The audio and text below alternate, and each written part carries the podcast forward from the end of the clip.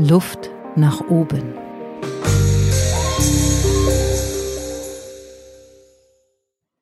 Sie ist Landschaftsarchitektin, Stadtplanerin, in der Geschäftsführung von zwei Planungsbüros, Mola und der ISR.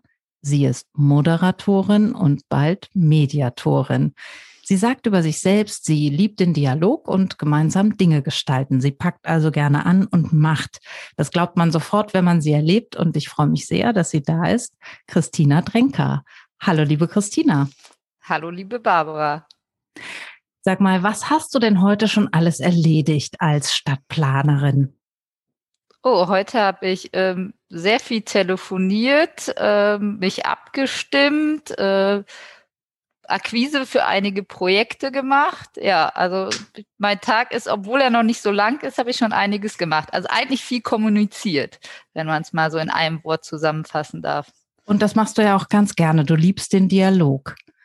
Ja, also in das äh, habe ich irgendwie von Anfang an schon gemerkt, äh, zu Beginn meiner Berufslaufbahn, die ja quasi in der Erde angefangen habe. Ich habe mal Gärtnerin gelernt und hatte da schon viel Kundenkontakt und das hat mir immer viel Freude bereitet. Hat sich jetzt bis jetzt äh, durch mein Leben, durch den Beruf durchgezogen und immer weiterentwickelt.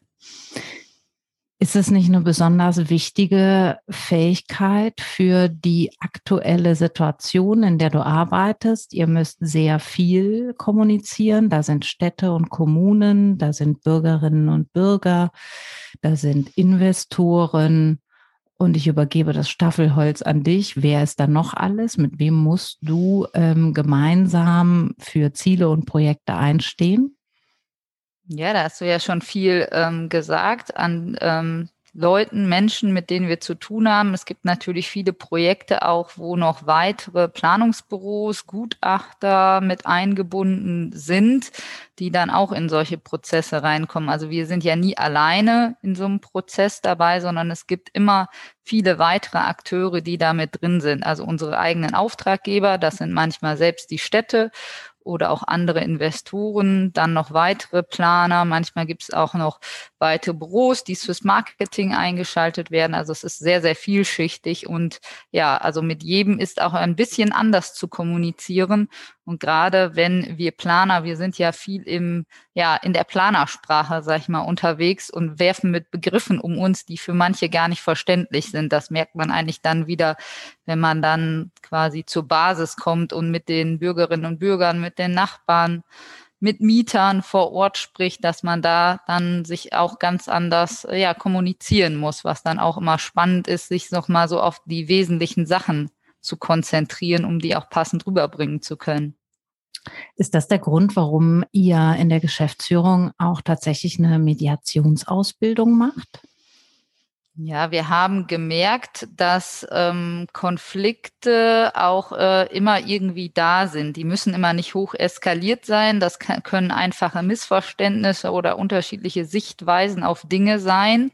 Gerade äh, wenn es größere Projekte sind. Und wir merken auch in letzter Zeit, dass einfach ähm, die Öffentlichkeit weiter eingebunden werden möchte in Prozesse, in Planung, die wollen quasi Stadt mitgestalten. Und äh, einfach, um da so ein paar Skills zu haben oder auch einfach Dinge besser hören oder spüren zu können, ähm, sind wir damit angefangen. Also wir sind, haben uns fortbilden lassen im Bereich Moderation vor ein paar Jahren. Da habe ich auch schon mal quasi eine Bildungswoche zur Mediation gemacht und dann ist es immer ja wieder gekommen und äh, jetzt hat man sich dazu entschlossen, weil irgendwie muss ja auch die Zeit bereit dazu sein und ja, das ist ja auch mit viel Aufwand verbunden am Wochenende oder abends noch und denke ich, das muss passen und da war jetzt irgendwie der passende Zeitpunkt, dass wir uns da letztes, vorletztes Jahr zu entschieden haben, da tiefer einzusteigen. Aus deiner Sicht, was würdest du sagen, was ist äh, bis jetzt das wichtigste Gut, was du aus dieser Ausbildung mitgenommen hast? Ja, wichtig ist, also was ich mitgenommen habe, nochmal anders auf Bedürfnisse und Wünsche zu schauen. Das hat man ja immer so, aber das hat da noch einen besonderen Wert bekommen und einfach auch zu wissen, dass wir dann als Moderatoren oder Mediatoren für den Prozess verantwortlich sind, aber nicht für das Ergebnis, sondern wir führen und leiten dadurch, aber wir sind letztendlich nicht dafür verantwortlich, was hinten reinkommt, sondern wir sind quasi kommunikative Wegbegleiter in dem Sinne so ein bisschen. Das finde ich aber schon auch sehr außergewöhnlich für euch, denn ähm, ich kann mir nicht vorstellen, dass in der Branche jetzt viele eine Mediationsausbildung machen, oder? Was ist da so deine Erfahrung? Ähm, ich glaube, von, also von ein paar ähm, wiss, weiß ich das, die das auch gemacht haben, die so im Bereich Stadtkommunikation, Moderation unterwegs sind, aber viele ähm, eher nicht. Also die haben, die haben, also man wächst auch so ein bisschen da rein. Also ich sag mal, das kann man ja auch nicht im Studium lernen. Wir wollen nachher mal Öffentlichkeitsbeteiligung in unserem Planungsberuf machen, sondern ich glaube, da muss man irgendwie reinwachsen und sich äh, rein entwickeln. Deswegen, ja, das hat uns Freude gemacht. Und ich denke immer, wenn man Dinge mit Freude macht, dann macht man die besonders gut. Und das merkt man auch oder das bekommen wir auch oft zurückgespiegelt. Ja, und äh, Deswegen machen wir das so gerne. Aber es ist sicherlich außergewöhnlich, äh, gerade im Planungsbereich noch sowas zu machen, ja. Du hast es gerade schon gesagt, die Bürgerinnen und Bürger wollen mitbestimmen. Ihr seid kommunikative Wegbegleiter, ihr steuert Prozesse und wir wollen uns zusammentun, um über das Thema Zukunft zu sprechen. Das ist der Podcast zum Thema Veränderung und wir wollen einsteigen in das Thema die Stadt von morgen. Was bewegt die Menschen? Kannst du uns mal in eure Branche mitnehmen? Äh, auf eine kleine Reise. Was wird gerade besprochen? Was sind die Themen? Äh, sowohl Bürgerinnen und Bürger, aber was wollen Städte und Kommunen? Was wollt ihr? Was, was, was bewegt sich gerade in der Branche? Also ich glaube, das ist sehr ähnlich, was ähm, uns bewegt, was die Städte bewegt, was Investoren bewegt und was äh, gleichzeitig auch die Bürgerinnen und Bürger so über Stadt denken.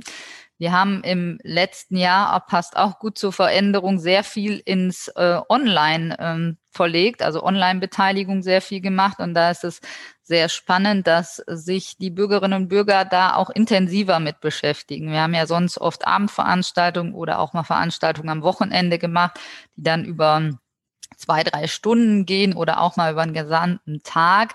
Aber da kommt nicht so viel zusammen wie letztendlich dann bei den Online-Dialogen. Und da merken wir, dass die Themen, die da kommen, auch die ähnlichen Themen so in den Kategorien, die sind, die auch Städte, Kommunen und wir auf dem Zettel haben. Also das sind Dinge zur ähm, Veränderung, zur Grün in der Stadt. Das heißt, äh, seit letztem Jahr haben wir gemerkt, wir wollen mehr raus. Wir wollen in die Parks, wir wollen die Parks nutzen. Das ist das Thema Mobilität, das Thema Radverkehr, was mehr wird und aber auch der, der Raum, den einfach das Auto, der Individualverkehr in der Stadt einnimmt, sowohl fahrend als auch parkend. Und auch das Thema äh, Wohnen, äh, wie wollen wir zukünftig wohnen und auch das Thema Innenstädte, wie verändern sich Innenstädte. Ähm, man merkt natürlich auch jetzt, äh, gerade wenn viel an Kultur und Einzelhandel zu hat oder auch Selbstverwaltungen, die sonst äh, mehr angelaufen werden, dass sich dadurch auch unsere Stadt verändert. Und ähm, war letztens in einem Vortrag drin, da ging es um die Krisen, die wir so alle in der Stadt hatten. Es gab die Pest und all die Themen und dass durch diese Krisen eigentlich auch immer Veränderungen in den Städten gab. Und dass wir eigentlich ähm, das, was wir jetzt erleben, die Pandemie eigentlich so ein Katalysator war für die Veränderung, dass wir jetzt noch anders darüber denken, dass das Positive daran ist, dass Dinge angestoßen werden. Und das, glaube ich, ist auch einfach das Gute daran, weil ich finde, das Gute daran muss man auch irgendwie sehen. Und äh, wir machen gerade fürs Land NRW einen Wettbewerb, der heißt Zukunft Stadtraum. Da sind äh, Städte, Investoren, aber auch äh, bürgerschaftliche Initiativen angesprochen, sich mit äh, Stadtraum zu beschäftigen und können da Projekte einreichen, die ausgezeichnet werden. Ähm, das ist ein zweiphasiges Verfahren, was dann auch noch weitergeht. Das begleitet uns jetzt auch über einen gewissen Zeitraum. Und da geht es auch darum, innovativ über den Raum in der Stadt neu zu denken. Wie kann der sich verändern? Wie kann der mehr ähm, einfach für Menschen da sein und nutzbar gemacht werden? Das sind so ein bisschen im Schnelldurchlauf die ja. Themen, die uns gerade beschäftigen. Ich glaube, das war ziemlich Super. viel. Ja, das ist aber mal äh, ein gutes Panorama, ein Überblick. Und wir können uns ja jetzt das rauspicken, was uns besonders interessiert oder auch was mich besonders interessiert. Und da würde ich gerne vorab die Frage stellen, glaubst du, dass ähm, jegliche Veränderung nachhaltig ist, die jetzt kommt? Weil sagen wir mal, ich glaube, Frau Merkel hat es gestern gesagt, noch drei, vier harte Monate werden uns erwarten. Dann geht man davon aus, dass 80 Prozent der Bevölkerung durchgeimpft ist. Ähm, dann könnte doch alles wieder zurück zum Alten. Und vielleicht reicht die Zeit gar nicht aus, um genügend Veränderung anzustoßen. Also meine Frage ist, ist es nachhaltig, was gerade besprochen wird? Glaubst du wirklich, dass eine große Veränderung in den Städten kommt? Wird sich unser Stadtraum, unser Lebensraum in der Stadt verändern? Oder glaubst du, wenn wir die Pandemie alsbald unter Kontrolle bekommen haben, flippt alles wieder zurück zum Alten? Also ich glaube, durch die Zeit, dann sind es, wenn es jetzt noch drei, vier Monate dauert, fast anderthalb Jahre, in dem wir uns in einem sehr merkwürdigen Zustand bewegt haben, außer ein paar Monate in dem letzten Sommer, wo so ein bisschen Normalität wieder war. Und ich glaube, das hat auch viele so selber verändert.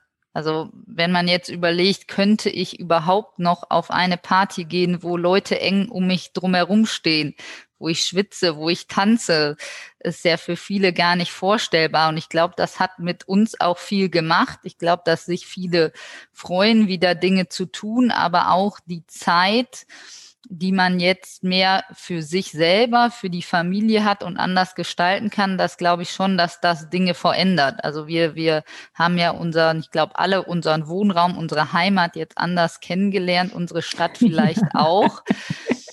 Und ich glaube, das sind Qualitäten oder auch vielleicht mehr Zeit zu haben. Mhm. Und ich glaube, das kann man auch so ein bisschen umswitchen auf das, ähm, wie kann sich dann Stadt, Gesellschaft und ja, wenn man zusammenfasst, die Stadtgesellschaft dann auch verändern. Ich glaube schon, dass das nachhaltig wirken kann. Man muss natürlich jetzt auch einige Dinge dann umsetzen oder weiterverfolgen. Ne?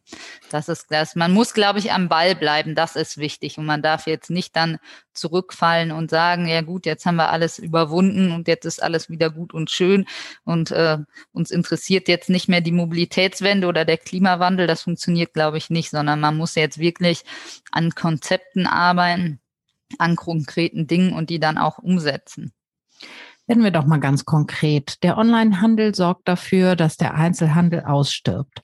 Gerade jetzt äh, pandemiebedingt ist das beschleunigt, dieser Prozess. Was passiert mit all dem Leerstand in den Städten? Was gibt es für Ideen? Was äh, gibt es innovative Ideen, was man mit dem Leerstand machen kann? Also es gibt äh, Förderprogramme, die zum Beispiel dann neu gegründeten Unternehmen Einzelhandelsbetrieben, Gastronomiebetrieben ermöglichen, äh, in dem ersten Jahr geringere Mieten zu zahlen. Also das wird gefördert, um einfach Innenstädte weiter zu beleben. Solche Programme gibt's. Ähm, wahrscheinlich wissen gar nicht viele, dass es solche Programme gibt. Andersrum ist natürlich die Frage, wenn es nicht mehr so viel Einzelhandel gibt und wahrscheinlich werden viele Einzelhandelsbetriebe durch dieses Jahr, was wir jetzt haben, auch ähm, ja nicht äh, weitermachen können, was sehr, sehr schade ist, was aber auch schon vor Corona in kleineren, mittleren Städten einfach so war, dass viele zum Beispiel ähm, ja, Familienbetriebe und die nicht großen Ketten anhängen, einfach ähm, das sich nicht mehr gelohnt hat ähm, und auf der Strecke geblieben sind. Da ist natürlich jetzt äh, gedacht, neu zu denken, auch einfach zu denken, kann so ein Ladenlokal nicht als Büro genutzt werden? Kann ich, wenn ich irgendwie mein Büro habe, nicht da reingehen? Oder kann ich ähm, auch in Verbindung mit Homeoffice mich vielleicht nicht mit einigen aus meiner Stadt zusammentun und da so einen kleinen Coworking Space nutzen, um nicht immer ins Büro fahren zu müssen. Solche Dinge gibt es natürlich auch. Und was natürlich auch groß in der Diskussion ist, kann man mehr wohnen? Weil wir haben ja einen großen Wohnungsdruck, kann man mhm. nicht mehr wohnen in irgendeiner Form auch mhm. in die mhm. Innenstadt reinbringen. Dann würden aber ja unsere Innenstädte auch relativ tot und unbelebt sein. Also überall würde gewohnt werden und sonst würde vielleicht noch gearbeitet werden. Wer einen Park hat, kann froh sein, dann kann man da spazieren gehen, aber dann würde ja vieles auch auf der Strecke bleiben, was so Lebendigkeit, Ausflugsziel, äh, Flanieren gehen, bummeln gehen, das würde ja dann alles wegfallen. Was äh, denken die Stadtplaner ähm, in Bezug auf diesen Punkt? Also ich glaube, Innenstadt lebt davon, dass da einfach was los ist, dass mhm. dort äh, Gastronomie, Einzelhandel, Kultur, Theater, was auch immer ist. Also das ist, glaube ich, schon wichtig. Und das ist ja das, was du ansprichst, was auch bei reinen Wohnquartieren, ne, die sogenannten Schlafstädte, die es gibt, die dann äh, irgendwann nicht mehr belebt sind. Ne? Das ist ja eigentlich das Schade. Die heißen Schlafstädte, das habe ich noch nie gehört. Ja, also da geht man nur zum Sch so, Schlafen hin, oder? Ja, äh, genau. Also das sind oft so äh, in den größeren, äh, sag ich mal, Frankfurt Umland oder in größeren Städten im Umland dann einfach die Bereiche, wo, wo die Leute dann quasi, wo sonst nichts los ist, aber ich dann äh, gut wohnen kann und da, ja, ob das jetzt wirklich vom Schlafen kommt, wahrscheinlich, aber ja. also kommt zum Schlafen vorbei. Äh, ne? ja, ja, aber was Frankfurt ja jetzt auch als Problem hat, die ganzen Büros, wenn man sich Frankfurt ja. City jetzt vorstellt, ist jetzt auch tot, ne? Also, ja ja, Gut, genau. Da jetzt zukünftig die ganzen Coworking-Leute rein.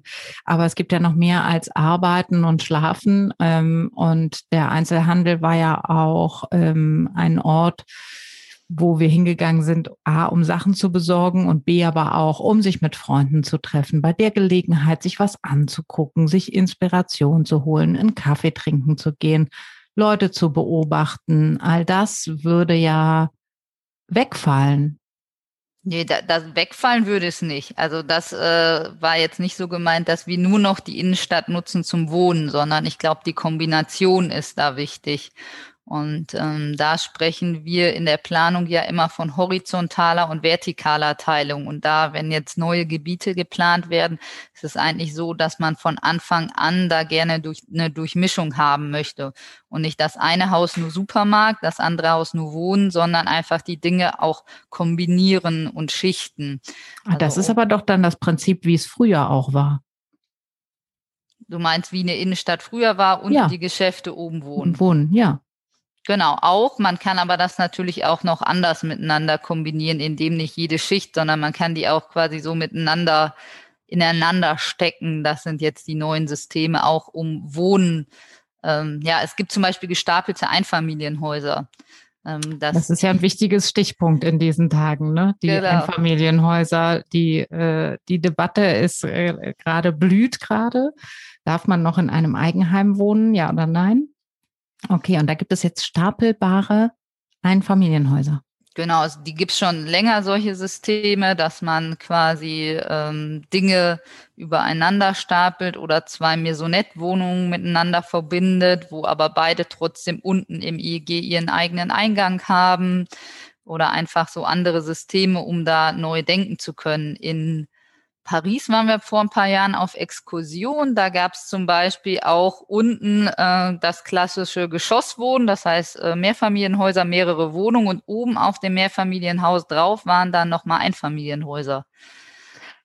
Ach, auf der Dachterrasse aufgebaut. Ja, so ähnlich, genau. Also es gibt schon viele coole Systeme, die jetzt nicht unserem typischen Vorstellung von, ich wohne in einem Gebäude, wo mehrere Menschen wohnen oder ich wohne wirklich in meinem privaten eigenen. Also da gibt's schon neue Dinge und da denke ich, ähm, wenn man statt neu und anders denken will, muss man auch neue Wohnformen ausprobieren. Ne?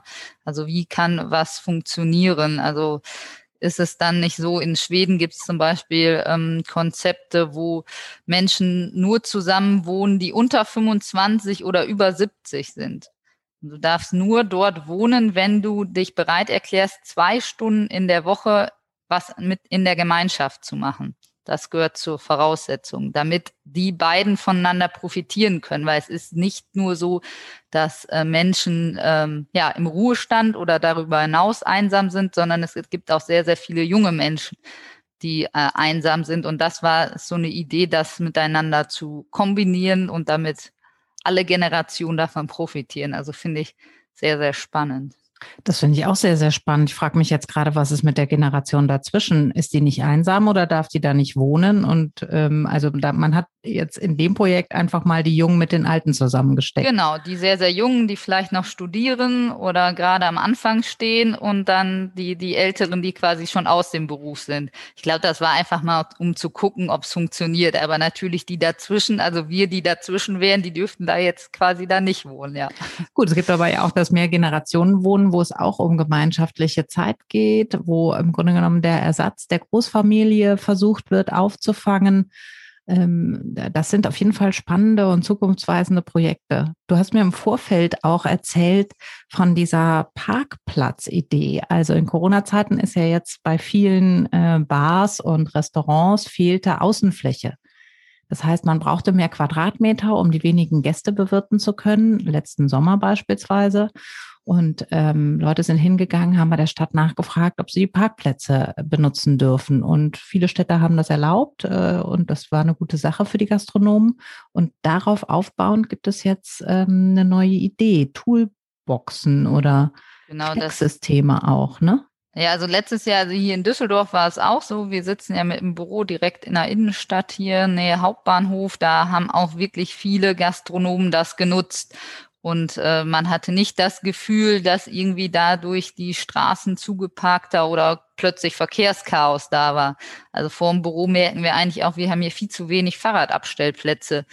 Man muss äh, teilweise irgendwie 100 Meter laufen, um die Möglichkeit zu haben, sein Fahrrad anzuschließen.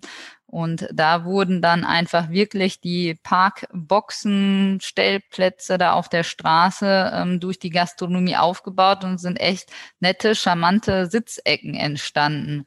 Und da gibt's natürlich auch viele Firmen, die sich jetzt damit beschäftigen, wie kann ich diese, dieses System möglichst einfach, abtransportabel, auch als Zwischennutzung ähm, einfach nutzen und da die Möglichkeiten zu schaffen. Und da gibt es jetzt Systeme, die entwickelt werden, um quasi wie so eine Art Baukastenprinzip äh, Bänke, ähm, Tische, ähm, Pflanzboxen, wo ich was reinpflanzen kann, ähm, ja, zu machen, zu kombinieren, auch um, weiß ich nicht, das Handy aufzuladen, ähm, WLAN zu schaffen und so weiter, um das einfach zu nutzen. Das ist äh, natürlich erstmal die Möglichkeit, das auch temporär zu nutzen, aber man kann sich natürlich auch vorstellen, im Sommer fahren die Leute einfach auch mehr mit dem Fahrrad, sind anders unterwegs, dass man sowas dann auch einfach nutzen kann oder mal temporär für Veranstaltungen gibt's ja auch oft äh, am Rhein hier in Düsseldorf gab es das auch schon mal, dass da einfach dann äh,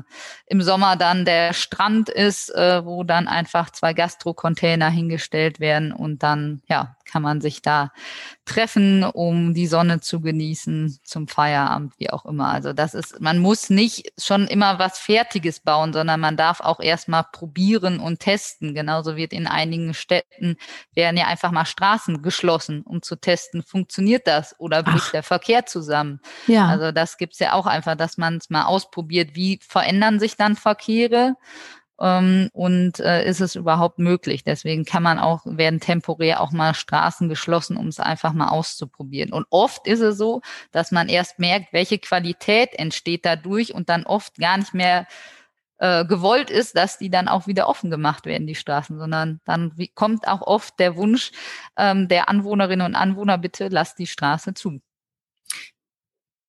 Das ist jetzt das Stichwort für alle Bürgerinnen und Bürger, die jetzt denken, die das hören, oh, ich würde mich gern mehr einbringen, weil ich habe auch bei mir um die Ecke den kleinen Gastrobetrieb und den kenne ich und der hat auch die Parkplätze benutzt und interessant, was du von den Toolboxen erzählst oder wie kann ich mich denn dafür einsetzen, dass meine Straße auch gesperrt wird oder ähm, ich möchte gern auch die Grünflächen mitgestalten. Ich habe da viele Ideen oder ich glaube, dass es vielen Leuten sehr ähnlich geht. Wir haben, genau wie du eingangs gesagt hast, unseren eigenen Lebensraum viel besser kennengelernt. Was sind wir alle spazieren gegangen in diesen Zeiten? Wir sind in Hinterhöfe gegangen, wir sind Straßen gegangen, die wir noch nie gegangen sind. Wir haben Sachen entdeckt, schöne, vielleicht nicht so schöne Ecken.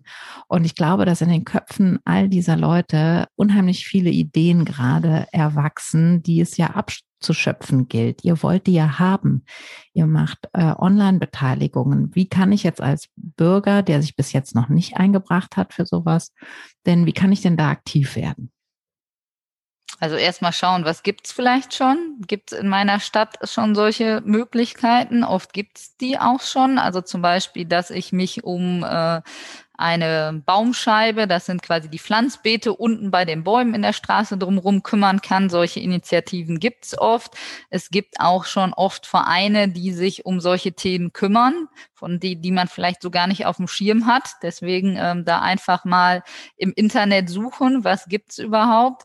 Und ansonsten gibt's auch immer meistens bei den Städten dann Ansprechpartner, wo ich mich einfach melden kann. Oder ja, einfach selber aktiv werden, selber was gründen, sich mit Nachbarinnen und Nachbarn zusammentun und die Ideen verwirklichen. Es muss ja vielleicht nicht im öffentlichen Raum sein. Vielleicht hat auch der eine oder andere einen gemeinschaftlichen Hof, wo man anfangen kann, Dinge zu gestalten. Also ich, da ist es einfach irgendwie, ja, selber machen und äh, Dinge tun. es macht durchaus Freude. Ja, ja, das glaube ich. Das ist dein Motor. Und alle, die sich da angesprochen fühlen, ähm, ich glaube, das Stichwort temporärer Denken, das finde ich ganz interessant, weil Deutschland ist so, was die Wohnkultur angeht, glaube ich, sehr für immer und ewig. Stein auf Stein, dann ist das Häuschen fertig, dann bleiben wir da und dann vererben wir das den Kindern. Das ist die Altersvorsorge. Alles immer ist immer so in die Ewigkeit gerichtet.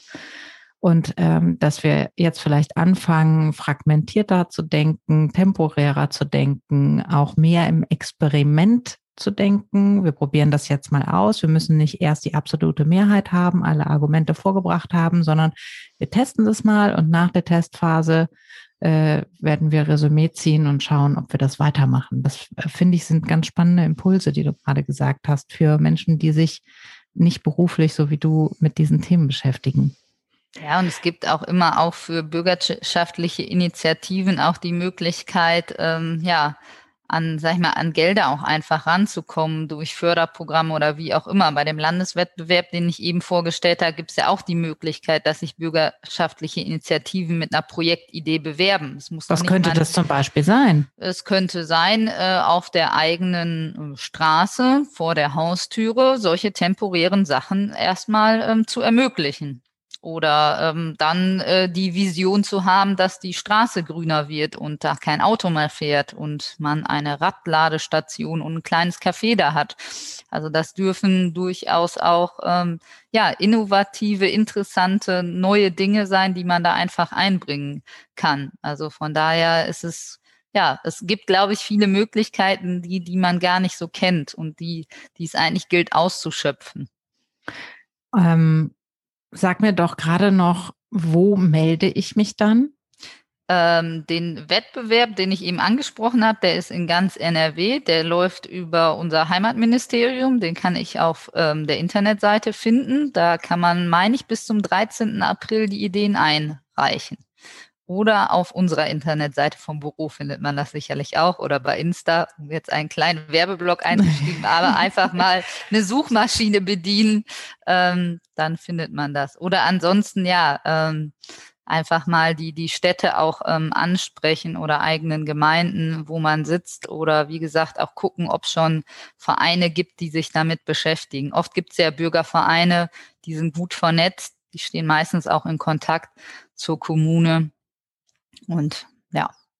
Gut, im Zweifelsfall isr-hahn mit doppel-a.de kann man ruhig mal sagen, da Informationen ähm, ergoogeln.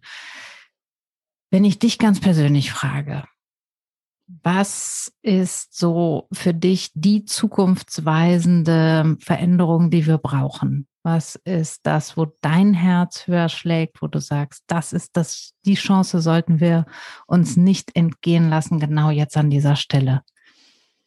Ich, ich glaube, das fängt bei jedem selber an.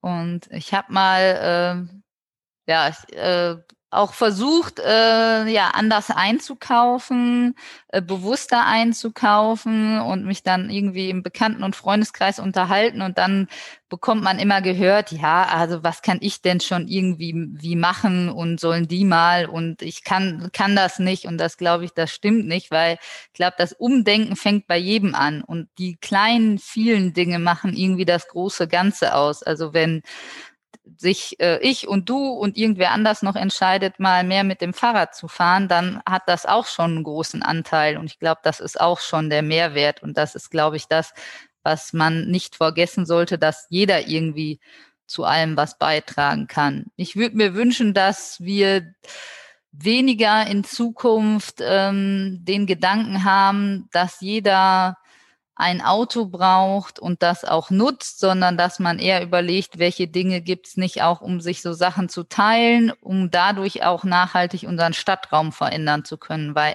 wenn weniger Autos fahren und parken, gewinnen wir, glaube ich, ganz viel Fläche, die wir anders gut nutzen können.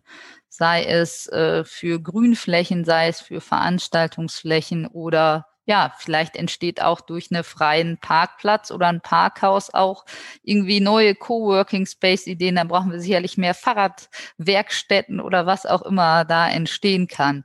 Man muss auch, glaube ich, anders Räume denken. Vielleicht entsteht dann auf dem Parkplatz äh, oder Parkdeck obendrauf auch ein neuer Grünraum, den ich begehen kann und dann sitze ich oben und äh, wir gehen alle gerne irgendwelche, äh, wie heißen sie denn schon, so Rooftop-Bars und nehmen mhm. damit an einem lauen Sommerabend einen Cocktail ein. Und wieso kann das nicht äh, von einem grünen Parkhausdach sein?